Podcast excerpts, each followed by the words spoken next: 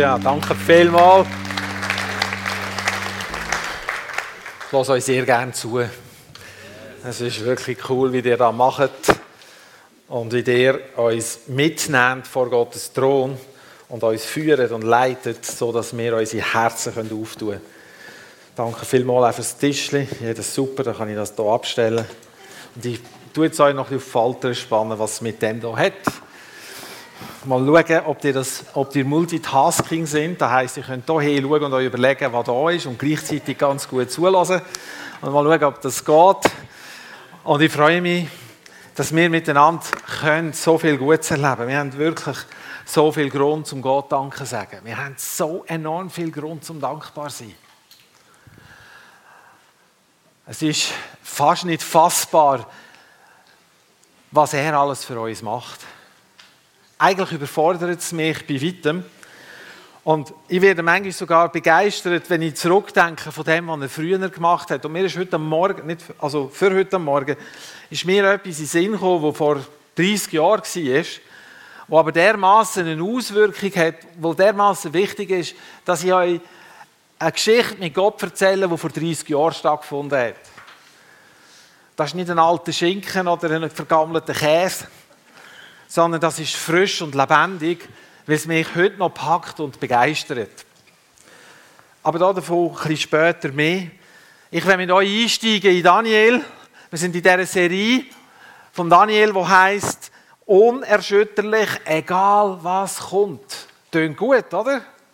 Einverstanden? Tönt wirklich, wirklich gut. Egal was kommt, unerschütterlich sein.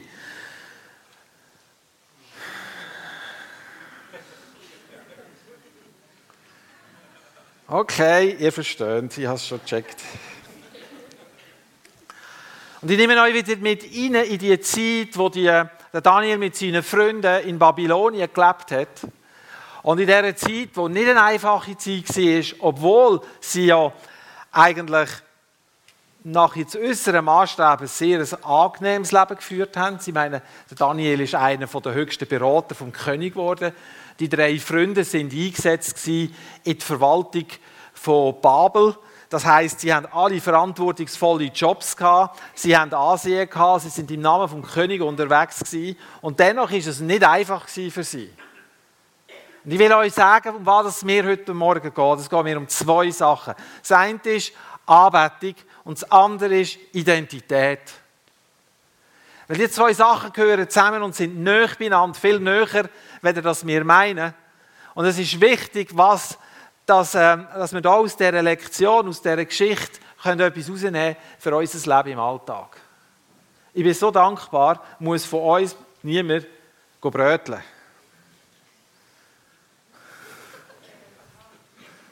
Wisst ihr, was ich meine? So, in Daniel Kapitel 3 ist die Geschichte von diesen drei Männern im Feuerofen. Wer kennt die? Ah, so bekannt, oder? Und ihr anderen, die sie vielleicht noch nicht so präsent haben, ihr kommt schon noch mit rein. Dafür schauen wir. Wir steigen ein, wo der König Nebukadnezar, Vers 1 und Vers 2, wo ich hier auf der Folie habe, er hat ein goldiges Standbild machen und hat das 60 Hellen hoch und 6 Ellen breit gemacht. Er hat das in der Ebene von Dura aufgestellt, das ist in der Provinz Babel.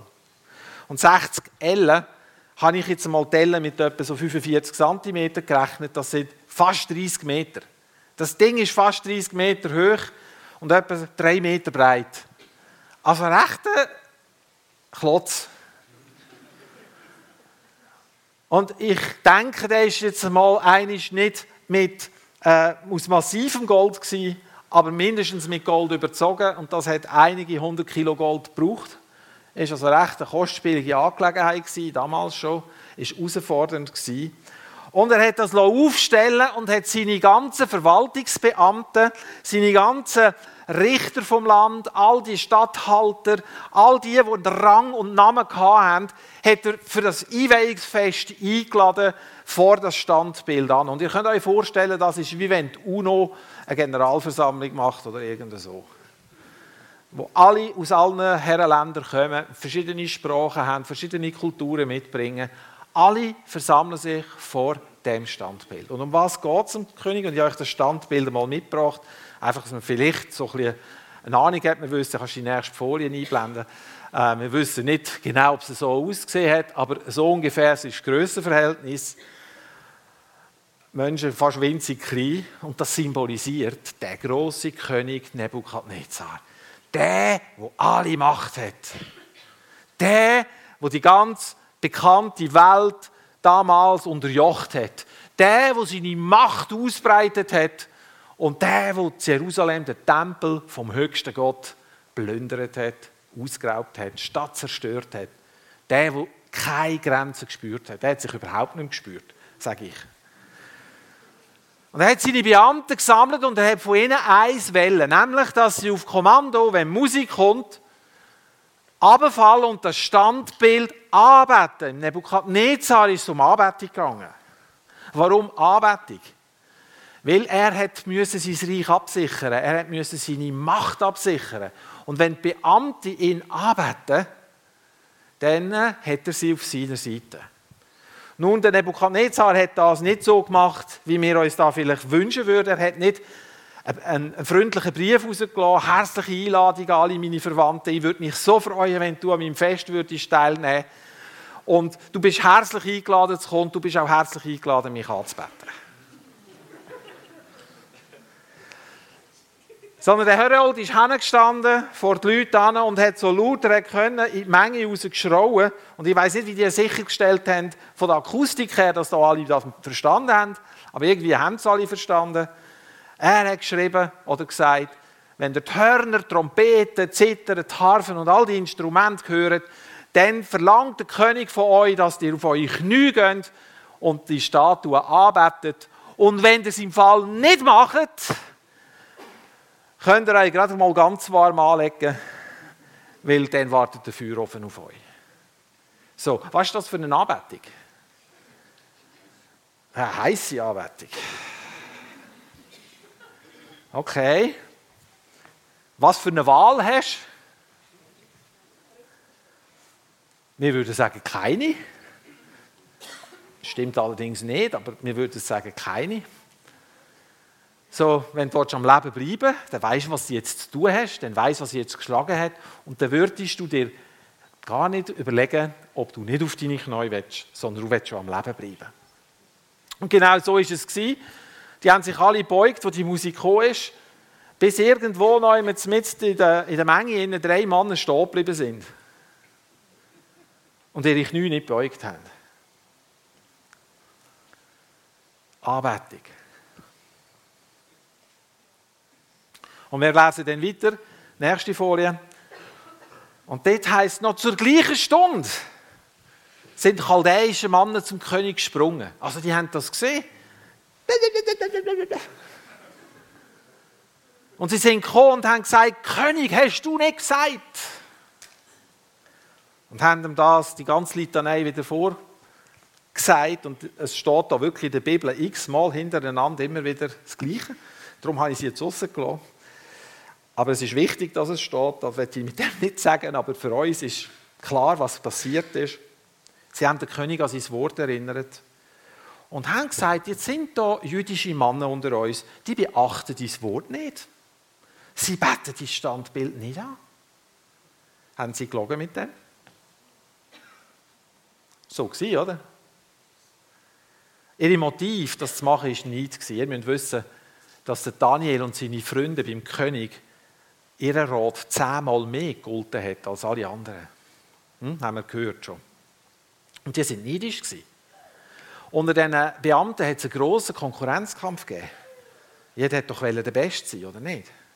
Nur gegen die vier bist du einfach nie angekommen. Jetzt hat sich die einmalige Gelegenheit ergeben, dreimal auf einen Schlag zu eliminieren. Sie haben den König bei seinem Wort genommen. Sie haben gesagt, du hast gesagt, wer nicht niederfällt, der wandert in den Feuerofen. Und genau so ist es gewesen. Was mich ein überrascht hat, als ich es gelesen habe, ist, wie fruchtbar der Boden war, wo der König das gehört hat bei ihm. Also auf seinem Herzensboden ist das super gut angekommen. Er hat nämlich mit Zorn und Wut reagiert.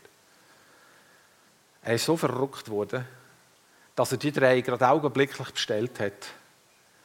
Und dass er ihnen gesagt hat, schaut ihr Lieben, ich gebe euch jetzt nochmal eine Chance, beugt euch neu, beugt sie. Denn wer sollte der Gott sein, der euch aus meiner Hand rettet? Und an dieser Stelle habe ich mir angefangen zu überlegen, warum sind die drei Männer stehen geblieben? Warum haben die einfach nicht dem Druck nachgegeben? Ich muss euch vorstellen, der Druck war auch, du hockst in ein paar tausend Leuten, alle verbeugen sich jetzt, alle gehen auf die Knie und du bleibst einfach stehen. Schon leike das. Du bist ausgestellt, von weit her sieht man, dort steht noch einer.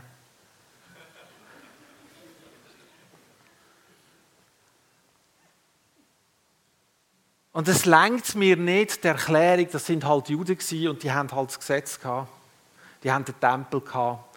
Und die sind so gut geschult und so gut unterrichtet gewesen, dass sie einfach so gehorsam sind, dass sie da gemacht haben. Liebe Freunde, wenn wir uns zurückversetzen, Jerusalem ist zerstört. Die drei Männer haben die Belagerung von Jerusalem mitgemacht. Sie haben in dieser Zeit vermutlich gehofft, dass es irgendwie eine andere Lösung gibt. Sie haben erlebt, wie Truppen von äh, Nebukadnezar die Stadt gestürmt haben. Sie haben erlebt, wie sie Tempel verbrannt haben. Sie haben erlebt, wie sie Frauen vergewaltigt haben. Sie haben erlebt, wie sie Menschen umgebracht haben. Sie haben erlebt, wie die Häuser ausgeraubt worden sind. Und sie haben am Schluss erlebt, wie die ganze Stadt verbrannt wird. Und sie haben erlebt, dass sie ihre Heimat müssen verlassen und weggehen. In ein neues Land. Im neuen Land haben sie erlebt, dass sie, dass sie ähm, bestimmen wird, wo sie hergehen. Sie haben erlebt, dass sie zum Königshof gerufen werden Sie haben erlebt, dass sie jetzt dem fremden König, der ihnen so viel Leid angetan hat, müssen dienen Sie haben erlebt,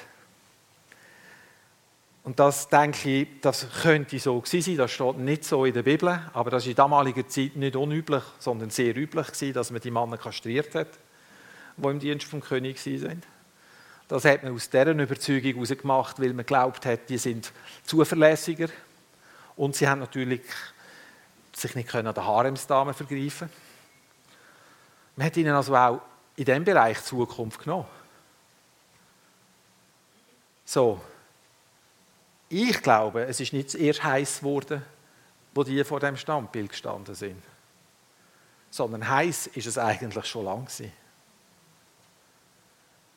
Verstehen wir das? Auf der einen Seite haben sie das erlebt, dass man alles genommen hat, was man nur nehmen kann.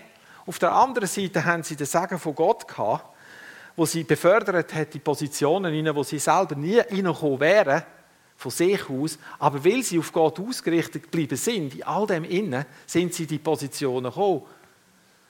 Und jetzt stehen sie da und beten das, hat die Frau gesagt, das Kalb nicht an, aber das war ja gar kein Kalb. also mit der Nebi war schon ein, ein Kalb. Aber Und mir ist da dazu etwas in Sinn gekommen, wo Jesus einmal gefragt worden ist von einem von diesen Pharisäern, welches ist das wichtigste Gebot? Und der hat sich ganz schlau gefunden, der da gefragt hat. Und Jesus sagt, du sollst den Herrn, deinen Gott, lieben mit ganzem Herz und mit deiner ganzen Seele und mit deinem ganzen Verstand. Du sollst ihn lieben. Du sollst ihn lieben und du sollst, da geht es ja weiter, da wissen wir, du sollst den Nächsten lieben wie dich selber. Oder? Aber ich werde jetzt vor allem bei dem ersten Teil bleiben. Du sollst Gott, den Herr, lieben. Mit deinem ganzen Herzen, mit deinem ganzen Verstand und mit allem, was du bist. Und könnt ihr euch vorstellen, dass, dass die stehen geblieben sind, dass das mit dem zu tun hat? Könnt ihr euch vorstellen, dass die nicht abgeknüllt sind und nie eingeknickt sind in all dem, was man ihnen genommen hat, in all dem Schweren? Leute, und das ist schwer, sind wir einverstanden? Schaut, manchmal haben wir das Gefühl, wir sind die Ärmsten von den Armen. Niemand leidet so viel wie ich. Niemand ist so ein Armer, so ein Schwacher wie ich. Haben die Schweres erlebt? Einverstanden? Und sie stehen, weil sie Gott, den Herr, von ganzem Herzen lieben, mit ganzem Verstand und mit ganzer Seele. Also heißt Ganz heißt jeder Bereich von unserem Leben.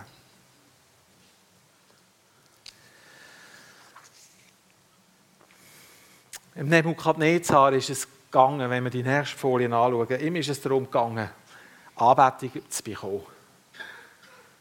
Ihm ist es um Anbetung gegangen. Er hat etwas gecheckt. Er hat gewusst, dass da, wo man arbeitet, dass man sich dort verbindet und eins macht.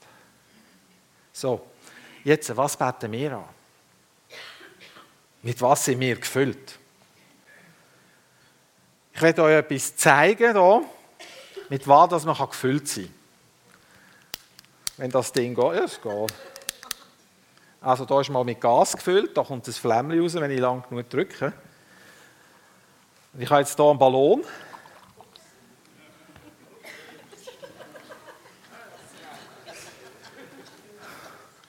Der ist mit Wasser gefüllt. Und es gibt eine Wahrheit und die kennen wir, nämlich, dass Gummi nicht feuerfest ist. Einverstanden? Gummi ist nicht feuerfest. Einverstanden? Gut.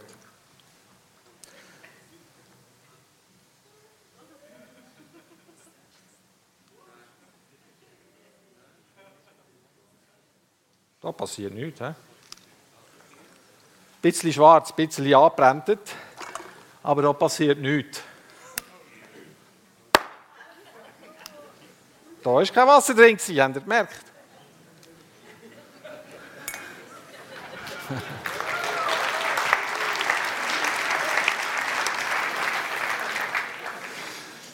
So, wenn es heiß wird, haben wir das Gefühl Peng, oder? Nicht? Einverstanden?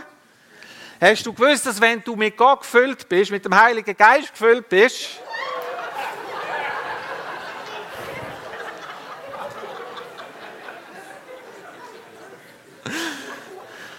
dann schützt da, wo drinnen ist, da, wo draußen ist. Ich habe noch einen, soll ich mal?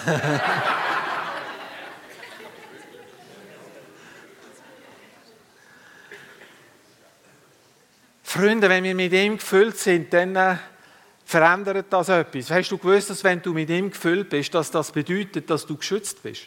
Hast du gewusst, dass wenn Anbetung in deinem Leben ist, da wo du arbeitest, dass dich, wenn du Gott arbeitest, dich das schützt? Hast du das gewusst? Ihn anzubeten schützt dich. Weil wenn du arbeitest, füllst du dich mit etwas. Und da, wo du dich damit füllst, wenn das Gott ist, das schützt dich so Anbetung und das, was wir hier erleben, was die drei Männer standhaft geblieben sind in der Beziehung, weil sie mit ihm gefüllt sind, hat sie geschützt. Und selbst wenn sie sie nicht geschützt hat, sagen sie da in der nächsten Folie, man, da ist es ja schon bereit, nein, eine zurück, genau. Und wenn es nicht tut, sollst du dann noch wissen, dass wir deinen Gott nicht ehren und das goldige Bild, das du hast aufgerichtet hast, nicht abarten werden. So, bang. Selbst wenn, du, wenn ich weiß, ich werde nicht gerettet aus dieser Situation, beuge meine Knie nicht und fange nicht an, das falsche Anbeten. Weil Anbetung schützt dich immer. Auch wenn die drei verbrannt wären, im Feuer wären sie geschützt gewesen, weil sie wären bei ihm gewesen. Jesus sagte mal einst, Fürchtet nicht die, die euch könnten lieb töten.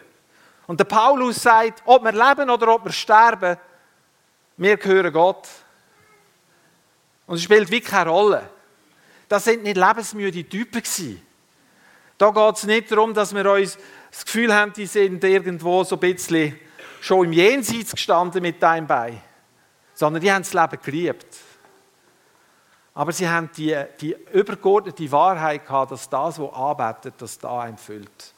Und weil du Gott arbeitest und ihn, mit ihm unterwegs gehst, das füllt dich. Warum füllt es dich? Weil du da, wo du arbeitest, Liebe bekommst. Da, wo du arbeitest, gewünscht Liebe. Und Leute, wir beten immer irgendetwas an. Es ist niemand drin, der nichts arbeitet. Da kannst du noch so ein Verstandestyp sein und noch so das Gefühl haben, du seist nicht emotional, du bettest an, du bettest an. Du bist am Arbeiten, permanent, weil du bist für da gemacht, du bettest an. Du kannst ein feines Mittagessen anbeten. Du kannst ein Game anbeten. Alles, was du dich damit verbindest und eins anfängst machen, bettest du an. Mit was machen wir uns eins? Mit was verbinden wir uns? Die drei Männer können stehen bleiben und jenen ist ein Glaube hergewachsen durch all die, die Krisenzeiten durch, weil sie angebetet haben. Und ich sage euch etwas, das ihn anbeten darf dann nicht aufhören, wenn wir in einer Krise sind. Und ein wichtiger Teil da drinnen ist, wenn wir in einer Krise drin sind, weißt du, was ich viel, viel, viel höre an Sätzen? Dass dann der Angriff kommt und wir uns selber anklagen. Ich kann euch aus meiner Erfahrung heraus sagen, und ich habe jetzt hunderte von so Gesprächen geführt in den letzten Jahren. Und ich sage euch, Menschen sich selber nicht vergeben, ist eine grosse, traurige Tatsache. Es ist nicht so schwierig, denke mir manchmal, weder sich selber zu vergeben. Und man klagt sich an, man fühlt sich schlecht und man geht unten durch.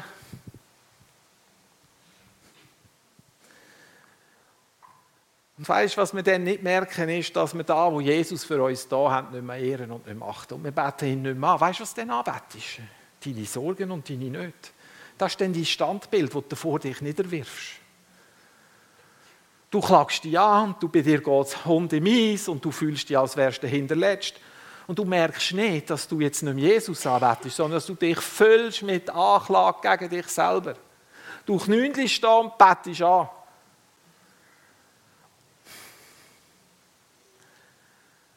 Und das, ihr Lieben, ist Hochmut. Weil wir sagen mit dem, Jesus, da, wo du da hast, gilt für alle anderen, für mich nicht. Ich stelle da, wo Jesus gemacht hat, auf die Seite, um mich dem hinzugeben, wie es mir jetzt gerade geht.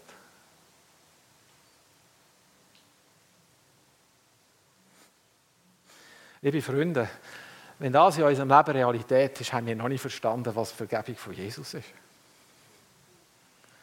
Der dir alle deine Sünden vergibt, heilet alle deine Gebrechen. Psalm 103.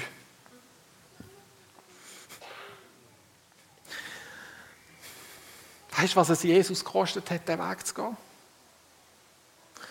Was Jesus gemacht hat, damit, damit du kannst stehen vor ihm und unangreifbar bist, unanklagbar bist.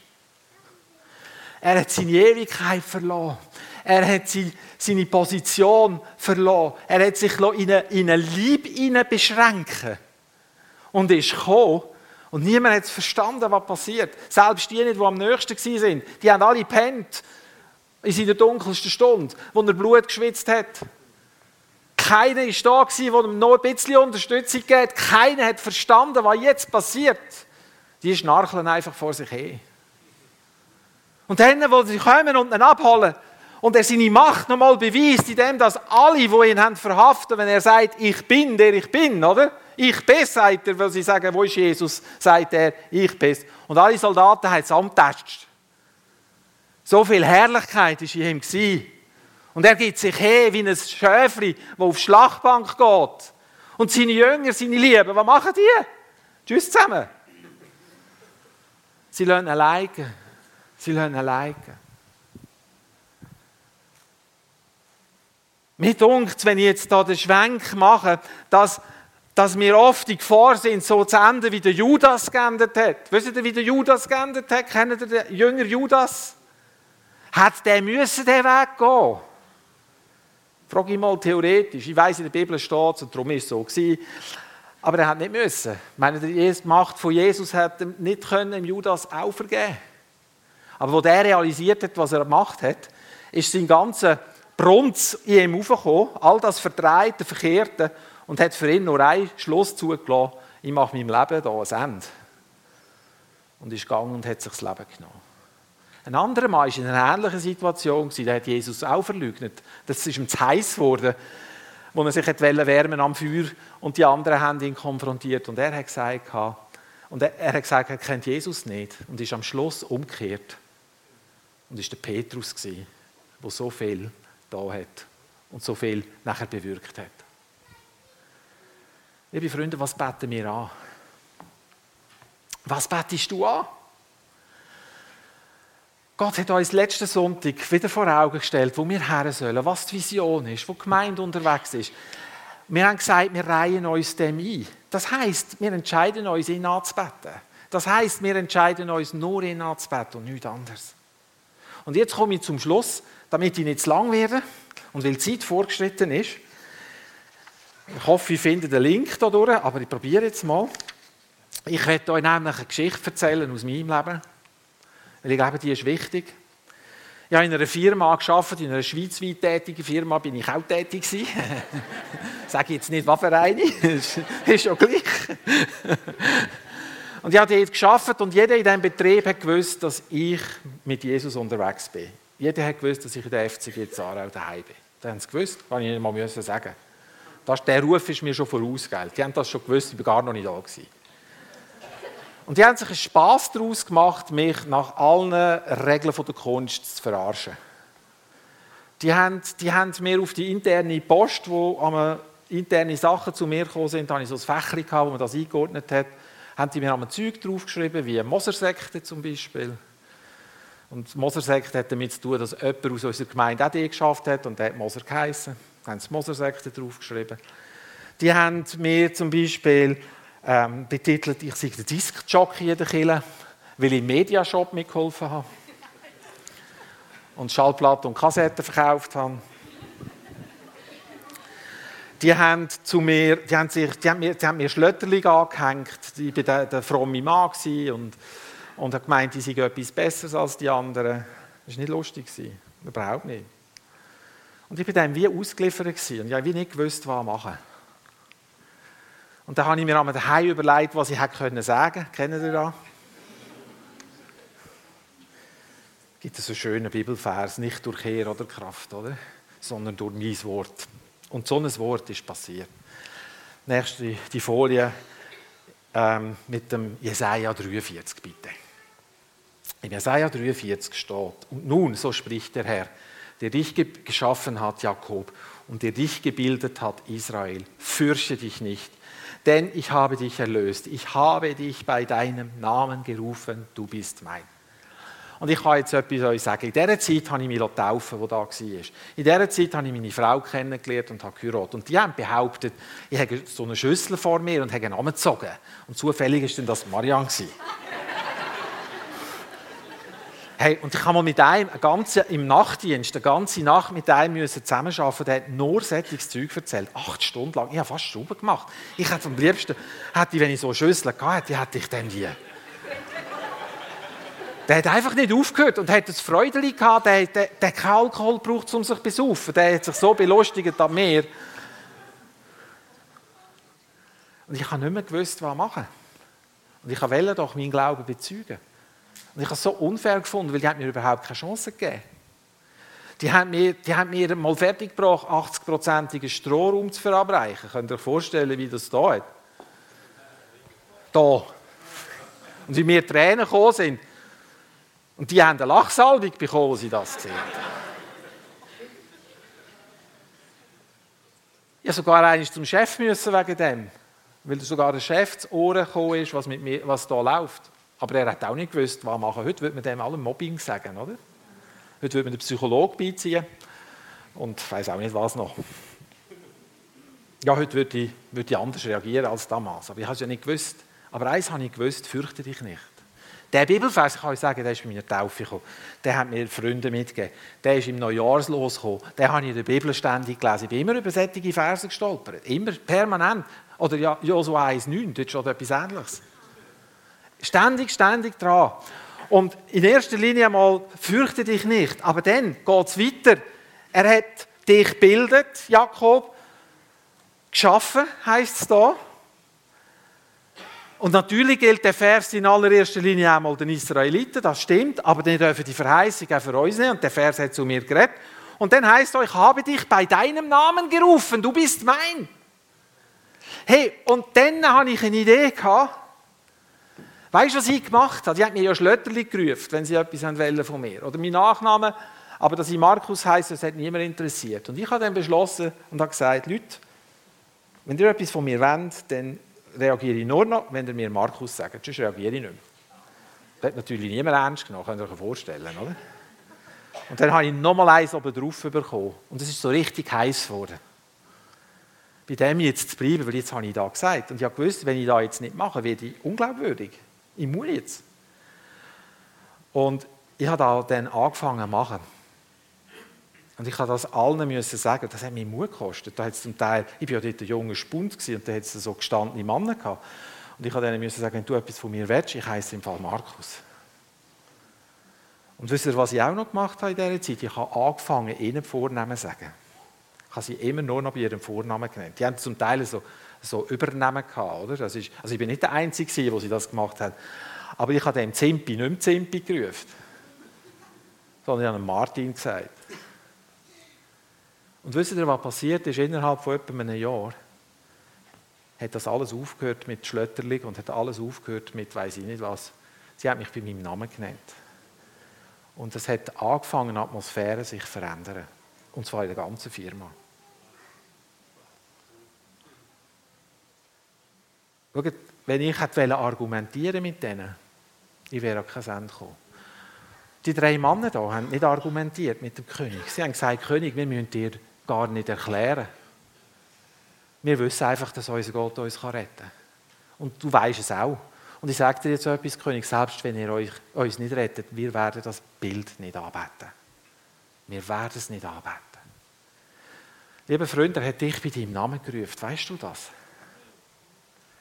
Ich habe mal den Satz gehört, weil er ja alle gleich liebt, ist ja niemand mehr speziell. Schöne Lüge, oder?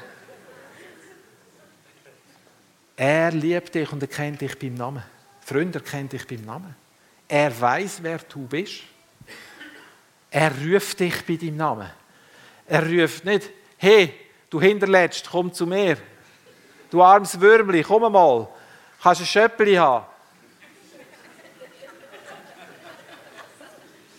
Er ruft deinen Namen. Er ruft Martin, er ruft Thomas, er ruft Karin, er ruft Esther, er ruft Ruth, er ruft Matthias, er ruft Florian, Dieter. Er kennt sie alle mit Namen.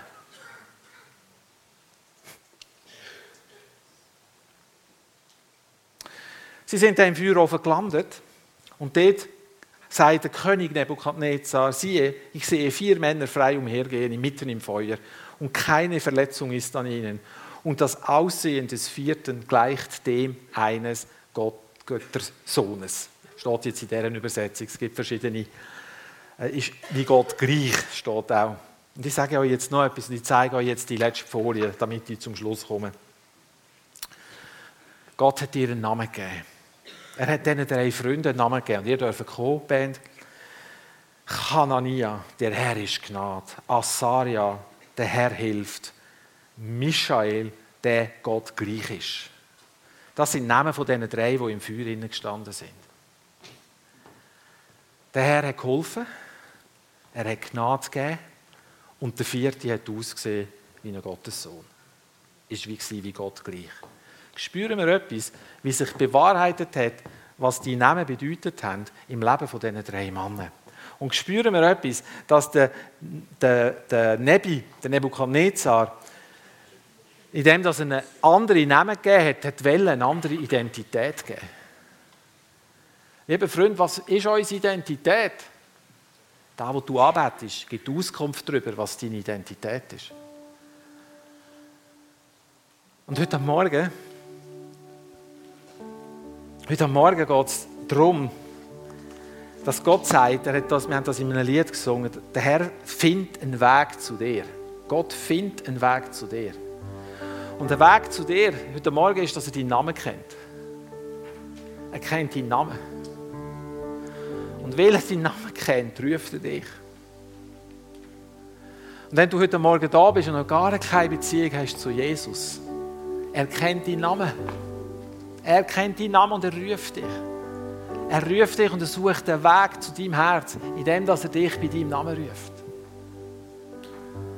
Und wenn wir vergessen haben, wer wir sind, und wenn wir vergessen haben, was wir in Jesus haben, er ruft deinen Namen.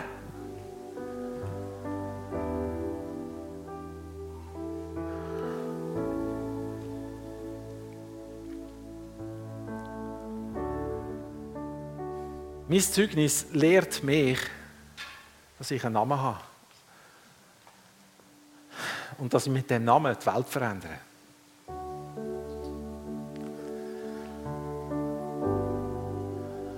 Es gibt nichts, was ihm widerstehen kann. Es gibt nichts, was ihn hindert, zu dir vorzudringen.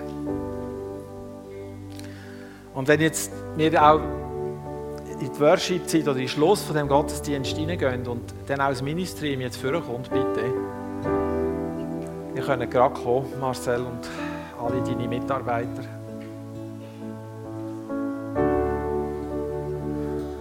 Er ruft dich bei deinem Namen.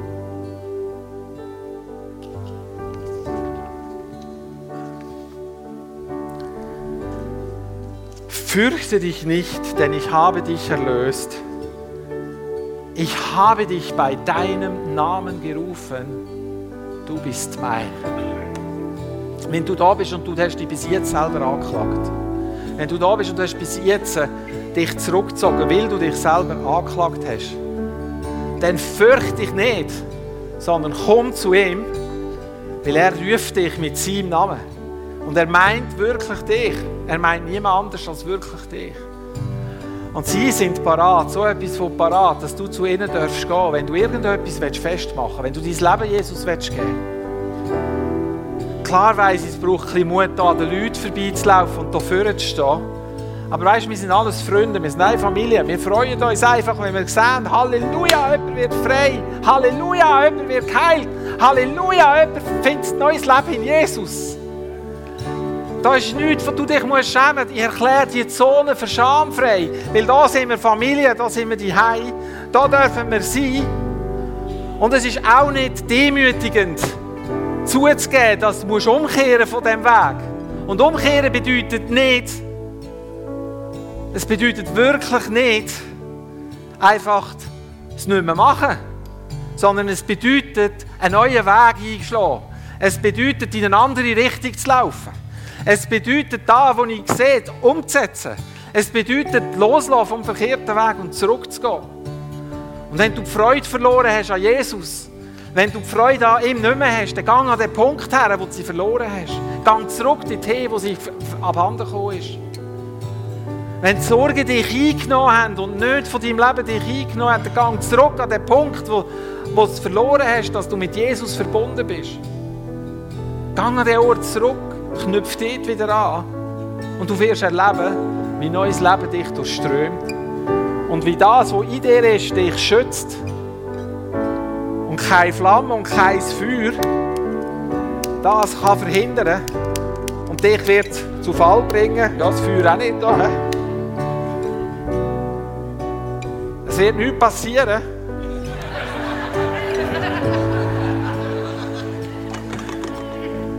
So, Jesus, ich segne die ganze Gemeinde. Ich danke dir so viel mal. Ich preise dich. Ich preise dich. So wie du die Männer im Feuerofen bewahrt hast, sie haben alle einen Namen gehabt und du hast ihre Namen kennt. So wirst du uns bewahren, weil du unsere Namen kennst. Weil du uns rufst.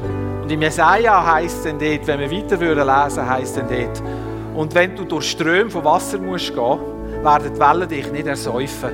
Und wenn du durchs Feuer musst gehen, werden die Flammen dich nicht versinken, verbrennen. Weil er dich bei seinem Namen kennt und bei deinem Namen kennt und dich Namen ruft. So, immer wenn du es spürst, dass er dich jetzt ruft, dann hat es da Leute, die gerne mit dir vor Gott kommen. Hey, lass die Gelegenheit nicht ungenutzt an dir vorbeigehen. So danke Jesus für das, was du tust. Danke Jesus, dass du uns beim Namen rufst. Danke Jesus, dass wir dich anbeten mit allem, was wir sind und haben. Danke Jesus für so viel Gutes, was wir dürfen haben. Danke Jesus, dass du größer und weiter bist als alles andere. Du bist größer als unsere Nöte, du bist größer als das, was uns beschäftigt. Und ich spreche Segen aus über jeden Einzelnen von uns, weil du, Vater im Himmel, für uns bist und nicht gegen uns bist. Halleluja. Amen.